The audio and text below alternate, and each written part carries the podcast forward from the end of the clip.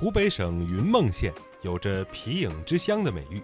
云梦皮影以轻装简从为特点，两人一台戏，前台演唱兼操纵，后台击乐伴奏，俗称打锣腔或二人台，有戏剧轻骑之称。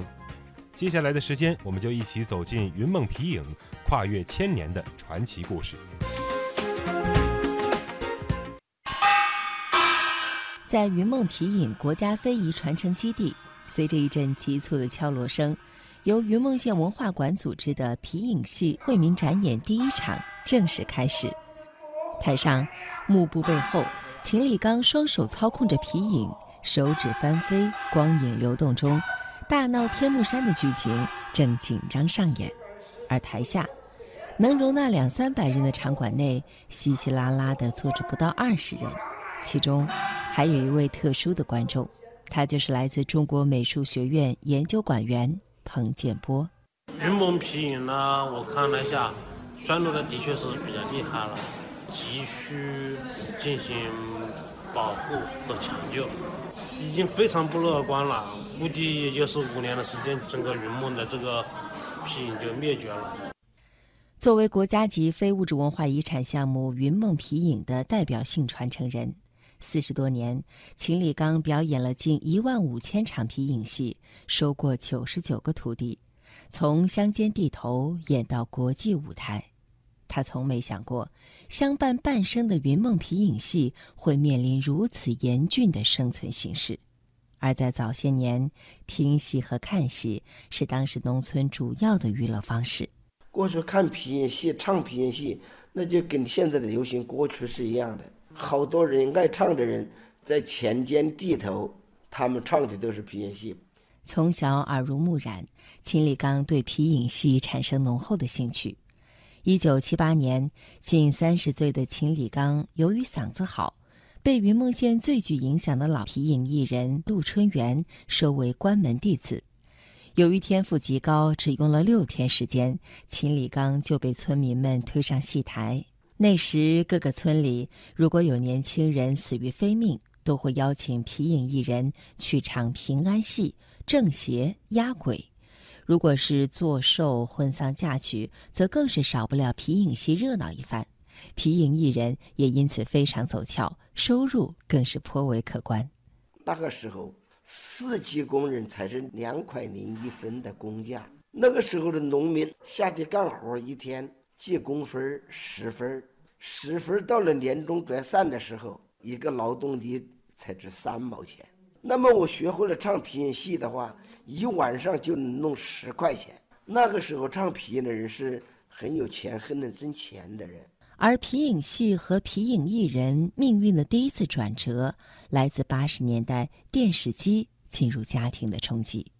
他们都开始有电视机，电视机弄到外面让大家都看，那就跟看电影一样。那当时香港那么《射雕英雄传》呐，那那吸引的多少人呐！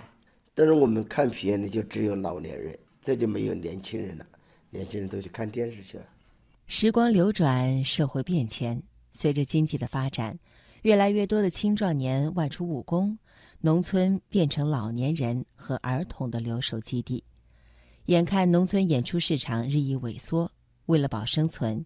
一九八一年，秦礼刚毅然来到云梦。两年的打拼，他挂牌成立了梦泽影戏馆。一时间，一度落寞的云梦皮影又重新焕发出生机。只可惜，好景不长。原来我们云梦城是四五台皮影帐，可是现在就一台戏，还是我的徒弟在白门的白环路上演出。我前天去看了下。十二个人坐在那个地方，就是一屋的麻将在那的打。不知从何时，皮影和麻将成了最佳拍档。在云梦县沙河镇沙河乡的一间茶馆内，秦礼刚的弟子陈红军已经驻演了十多年。幕布后他唱得起劲儿，幕布外十几桌麻将搓得带劲儿。陈红军，老板呢？就请我们到他这家里面唱皮，他就是拿我们的这个皮做招牌，给他做生意做买卖，巴不得多招几个人，多赚几个钱，打开这个茶馆的市场，带生意形式。对于艺术和经济的妥协，陈红军已渐渐习惯。而在师傅秦礼刚的眼中，这样的组合形式简直是离经叛道。看皮影的人，比方说前些年值一块钱一个人，那么坐在麻将桌上一个人有五块钱。等你来了，在这儿坐，我这个桌子有三个人还差一个人，就把你这个看皮的就往上拉，拉到上面那些打麻将。本来不打麻将的，但是他打了几次，他打上了瘾，他再也不看皮影了。所以他这在卖观众。我们我在唱的时候，我是在培养观众。有着两千多年历史的皮影戏被称为百戏之祖，而如今生存的窘迫也让皮影艺人从人人向往变成无人问津。相较于影迷的流失，秦礼刚更担心的是后继无人。因为只要你演得好，观众是接不了的，就是皮影演唱的艺人接了。我想培养，没有人来学，没有人。如果是皮影戏在我们这一代的人，在我们的手中失了的话，不仅仅是说你是国家级的传承人，没没没做到传承呢，就是我作为一个皮影艺人，你就有点好像有点对不起祖宗，知道吧？所以说，怎么样才能够把传承下去？我说呢，政府必须要落到实处，要让年轻人。看到学皮影有希望，他们愿意来学，这样才能传承下去。二零一六年，孟泽影戏馆因故停演。如今，秦礼刚更多的是在武汉光谷十五小学为孩子们讲授皮影专题课，定期举办免费的大学生培训班，接待来自全球各地的慕名到访者进行专场演出等，尽自己所能宣扬和传承。皮影文化。